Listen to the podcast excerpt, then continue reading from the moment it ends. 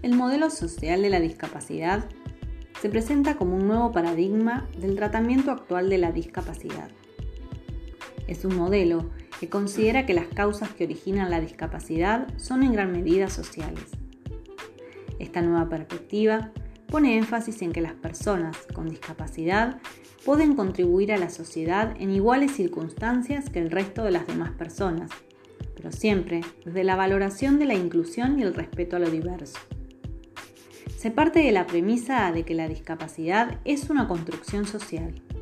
No es la deficiencia que impide a las personas acceder o no a un determinado ámbito social, sino los obstáculos y barreras que crea la misma sociedad que limitan e impiden que las personas con discapacidad se incluyan, decidan o diseñen con autonomía su propio plan de vida en igualdad de oportunidades.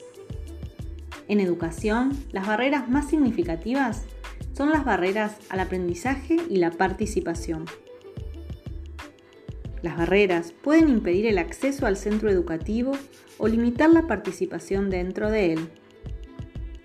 La inclusión implica identificar y minimizar las barreras para el aprendizaje y la participación y maximizar los recursos que apoyen ambos procesos. Las barreras se pueden encontrar dentro del centro escolar, en sus edificios o instalaciones físicas, la organización escolar, en la cultura, las políticas, la relación entre los estudiantes y los adultos o en relación con los distintos enfoques sobre la enseñanza y el aprendizaje. O también se pueden encontrar fuera del centro escolar, en las familias o en las comunidades y por supuesto en las políticas públicas. Para terminar, te invito a pensar a partir de tu experiencia educativa propia como docente